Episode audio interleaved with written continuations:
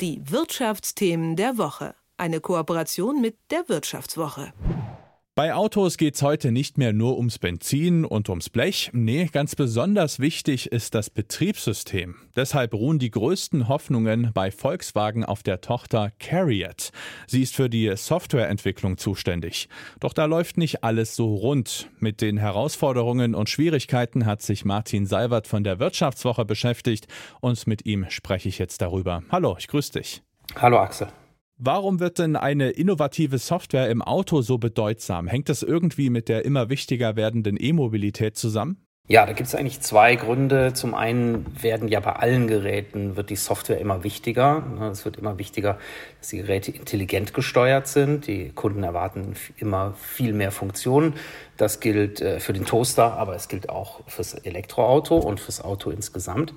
Ähm, beim Elektroauto kommt noch dazu, dass eine Vielzahl mehr an Dingen noch elektronisch zu steuern ist. Ne? Da kommt es zum Beispiel sehr darauf an, dass das, dass das Laden richtig gesteuert ist, intelligent gesteuert ist, dass die Batterien intelligent äh, geladen werden, denn sonst altern sie zu schnell. Das nur mal als ein Beispiel. Grundsätzlich erwarten die Kunden aber eben auch, dass andere Dinge dann tadellos funktionieren, dass einem das Navi äh, zur Ladestation zuverlässig lotst und einem mitteilt, äh, ob diese Ladestation frei ist bereits im Vorfeld. All solche Dinge sind softwaregestützt und das führt dazu, dass die Software im Auto sich wirklich vervielfacht. Also die Menge an Codes, die in, im Auto drinstecken und in den Chips drinstecken, die sind, äh, die werden sich vervielfachen. Die haben sich schon verdoppelt, verdreifacht und das wird noch weiter steil nach oben gehen. Und deswegen muss man diese Software-Dinge im Griff haben. Und da hapert es ein bisschen bei Volkswagen. Mhm. Du hast gesagt, da stecken jetzt viele, viele Codes drin und bei vielen, vielen Codes können sich ja auch sicherlich viele, viele Fehler einschleichen. Womit kämpft denn gerade VW? Gibt es da irgendwelche Probleme? Absolut. Also äh, wir haben zum Beispiel von unserem Korrespondenten äh, im Silicon Valley erfahren, ähm, dass dort die Kunden das Problem haben, dass äh, der Volkswagen ID4, das ist äh, der elektrische, so ein elektrisches SUV, ähm, ein sehr wichtiges Auto für Volkswagen, das erste elektrische Weltauto eigentlich, was sie überall verkaufen wollen, dass dieser ID4 äh, die Kunden im Silicon Valley, äh, wenn sie das Auto laden wollen, zur Tankstelle äh, navigiert, aber das dann häufig Benzintankstellen sind. Sind natürlich solche Fehler, die eigentlich wirklich nicht passieren dürfen. Ich selbst habe auch schon eine ganze Reihe von, von Softwarefehlern erlebt in den Autos von Volkswagen und ähm, das sind so Fehler an der Oberfläche. Vielleicht gibt es aber auch noch Fehler, die man aufs Erste gar nicht so merkt, die vielleicht noch viel gravierender sind. Ich habe das Batterieladen zum Beispiel erwähnt. Wenn hier zum Beispiel Prozesse auch nicht sauber laufen würden, das ist jetzt nur mal eine Annahme, ähm, dann äh, äh wären vielleicht die Folgen noch viel schwerwiegender. Oder äh, bei der Sicherheit, ja, die Autos werden ja immer selbstständiger, haben Fahrerassistenzsysteme, sollen auch autonom fahren in Zukunft. Und wenn da kleine Fehler drin sind, dann hat man ähm, riesige Probleme und riesige Sicherheitsprobleme. Ähm, und äh, du hast die Menge auch an Codes erwähnt.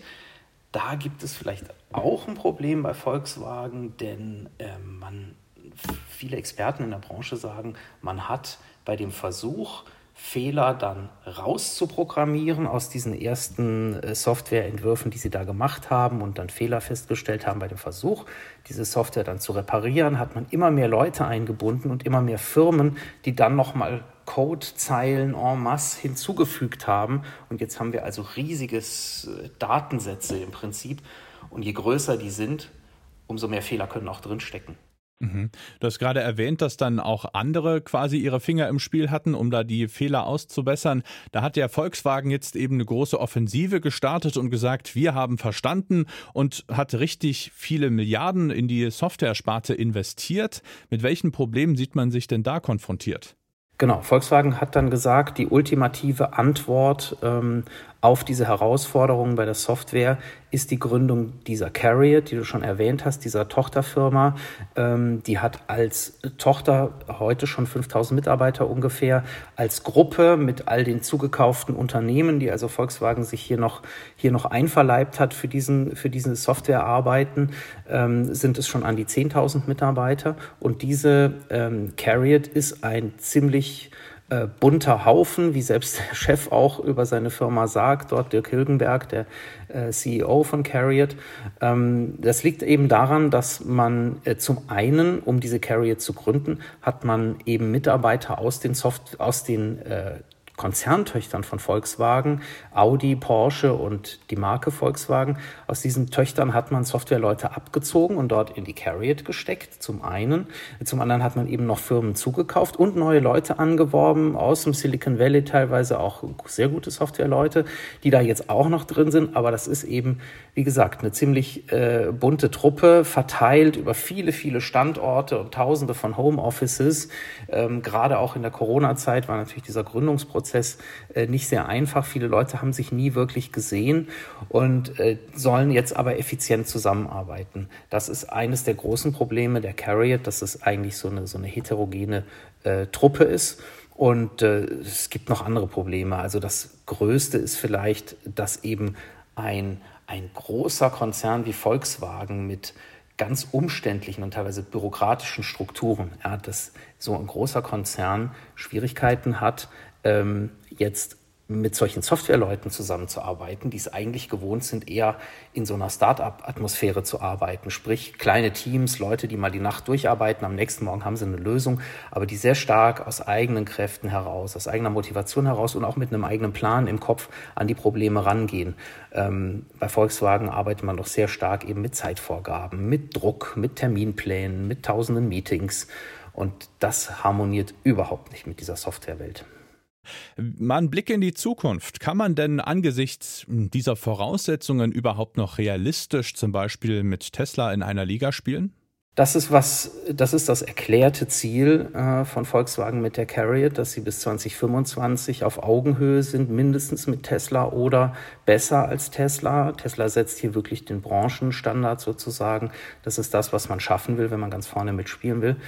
Ähm, ich habe schon Bedenken, dass VW das schafft bis 2025. Grundsätzlich finde ich es toll, dass sie eigentlich so ein großes Commitment haben an der Stelle, dass sie auch nicht klein denken. Ja, die investieren jedes Jahr zweieinhalb Milliarden Euro in die Carriot. Die versuchen wirklich, das Ding hinzukriegen. Das finde ich grundsätzlich gut. Bin aber ein bisschen skeptisch, ob das wirklich in dem Zeitrahmen klappt und ob es überhaupt klappt, weiß im Moment auch niemand. Andererseits muss man sagen, es ist quasi alternativlos. Wenn sie das nicht schaffen, ähm, dann wäre eigentlich, wären die, die Tage dieses führenden, weltgrößten Autoherstellers irgendwo gezählt. Natürlich könnten sie weiter Autos bauen, aber die Intelligenz in den Autos sozusagen, die käme dann von jemand anderem und das wäre dann schon, äh, wäre dann schon blamabel. Wir haben ja schon ähm, quasi angeschnitten, dass es wohl mit der Bürokratie auch ein Stück weit zusammenhängt, beziehungsweise mit so alten Strukturen, in die das Ganze, ja, diese Start-up-Atmosphäre nicht so richtig reinpasst. Hat man denn das bei VW erkannt und tut man auch was dafür, um das zu ändern oder versucht man weiter den alten Stiefel durchzuziehen? Ja, also das wäre unfair, wenn man jetzt sagen würde, die raffen das einfach nicht und die machen so weiter wie immer. Könnte ja sein. Es gibt Firmen, in denen läuft es auch so. Das kann man jetzt Volkswagen nicht vorwerfen. Die versuchen wirklich den Kulturwandel. Sie sagen auch ganz klar, ähm, 90 Prozent der Probleme sind Kultur, nur 10 Prozent sind eigentlich die technischen Herausforderungen. Ähm, sie wissen, dass sie diese Kultur drehen müssen und das fängt ganz oben an beim Konzernchef Herbert Dies, der auch quasi die Verantwortung für diesen Softwarebereich jetzt persönlich im Konzernvorstand übernommen hat und gesagt hat, daran will ich mich messen lassen. Also ich, ich äh, gebe quasi meinen Namen, meinen guten Namen dafür, dass das, dass das Ding dann auch tatsächlich läuft oder andersrum, wenn es nicht läuft, weiß er auch, muss er persönlich dafür einstehen. Ähm, das machen sie wirklich von oben herunter und auch auf verschiedenen Ebenen. Sie versuchen es wirklich, aber es ist echt äh, eine Herkulesaufgabe. Und der äh, CEO von, von der Carriot äh, hat zu uns gesagt, irgendwie hat er das Gefühl, sie befinden sich hier in einem Triathlon. Sie sind jetzt gerade so mal aus dem Wasser gekrabbelt, sitzen jetzt auf dem Fahrrad und strampeln und den ganzen Marathon, den haben sie noch vor sich. Die Einschätzung von Martin Seiwert von der Wirtschaftswoche. Vielen Dank für deine Zeit. Ja, danke auch. Die Wirtschaftsthemen der Woche. Eine Kooperation mit der Wirtschaftswoche.